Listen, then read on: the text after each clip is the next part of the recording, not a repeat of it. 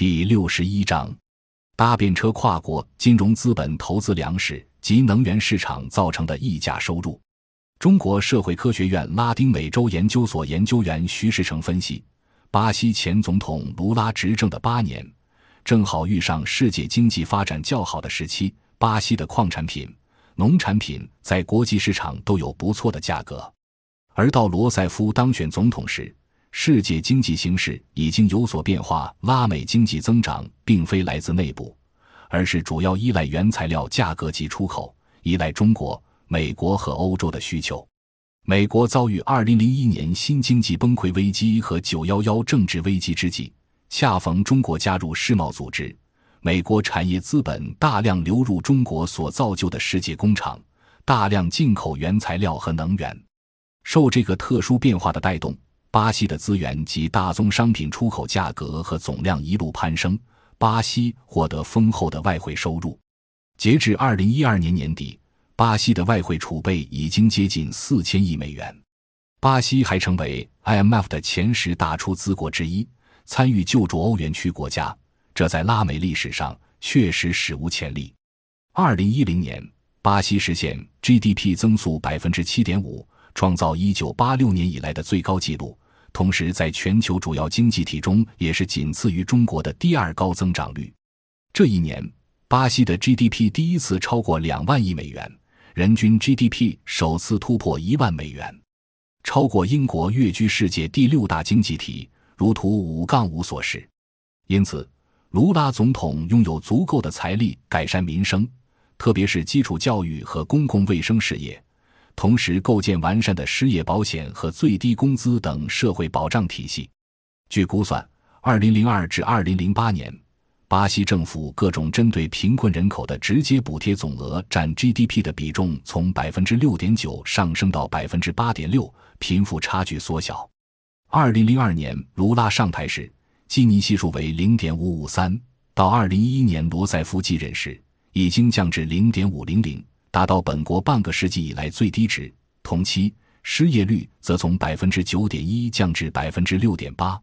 短短十年里，有三千五百万人口脱离绝对贫困。但我们在一期比较研究中提出，巴西的困局是在没有进入工业化的时候就超前实现了人口的城市化，并且大部分人口集中在大城市的贫民窟中。由此。任何遵守正规法律的企业雇佣城市劳动力，就都得支付其生存、教育、医疗等劳动力再生产的全部成本。这几乎是在劳动力市场定价之外再增加至少百分之五十的成本。如果这个国家是食品和一般消费品进口国，那么劳动力成本会随着进口品的价格上涨而更进一步提升。于是。此类国家便没有可能再发展自主性的产业经济，也就难以摆脱对资源、能源和大宗农产品出口的依赖。一旦国际大宗商品市场走弱，巴西的经济便立即受到严重打击。二零一二年三月一日，巴西总统罗塞夫出席完善建筑业劳动条件协议签字仪式，并发表讲话。面对金融危机与经济衰退。发达国家不是通过提高投资能力来摆脱危机的，而是采取货币扩张政策，把自己的问题转嫁给世界其他国家，给发展中国家，特别是新兴市场造成经济困难。罗塞夫指出，过去数年里，发达国家共释放4.7万亿美元的货币，如同制造了一场巨大的货币海啸，国际热钱涌入，不断推高巴西货币汇率。大大削弱了巴西工业的竞争力。他更反驳说，不是巴西工业缺乏效率，也不是巴西人不愿工作，而是这场汇率战争令巴西处于不平等的生产条件之下。中国社会科学院拉美研究所副研究员周志伟也指出，巴西经济中很多投资非常依靠外部市场的流动性补充。最近几年。欧美国家的货币政策调整使市场的流动性进一步短缺，为也体现了外部市场对巴西经济的制约作用。当经济发展势头良好时，国际资金包括大量投机性热钱蜂拥而入，由此推高了巴西本币的币值。雷亚尔对美元的汇率水平在过去十年里升值超过百分之一百，成为经济学家眼里全球被高估最多的货币。但随着美元流动性持续增加，且在巴西国内逐利性地无障碍进出，巴西经济的景气程度、国际大宗货物价格与投机性热钱演变为复杂的相互逆生关系，汇率暴涨暴跌，国内宏观调控几乎完全失效。二零一二年以后，巴西的通胀率连续突破巴西央行设定的百分之四点五，上下浮动两个百分点的目标区间。政府为了应对高通胀率，不得不使得基准利率一度升至百分之十二点五的惊人数字。同期发达国家的利率很少有超过百分之一的，但在金融自由化体制下，更高的利率反过来吸引更多热钱短期流入，由此形成了恶性循环。如图五杠六所示，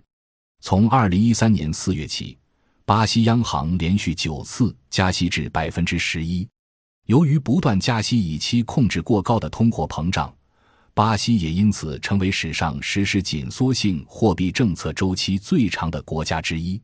政府从二零一四年十二月起就开始采取财政货币双紧缩政策，巴西央行一年内连续六次加息。将基准利率调升至百分之十四点二五，但这也未能阻止汇率急泻和通胀水平上升。如图五杠七所示，如图五杠八所示，巴西的海外资本大进大出，一直发生大起大落。二零一零年后更是主要净流出，国际资本大进大出，增加了巴西经济的不稳定性。当二零一三年六月美联储宣布可能退出量化宽松时，带动资本回流美国，致使巴西的金融及货币秩序立即遭受重大打击。感谢您的收听，本集已经播讲完毕。喜欢请订阅专辑，关注主播主页，更多精彩内容等着你。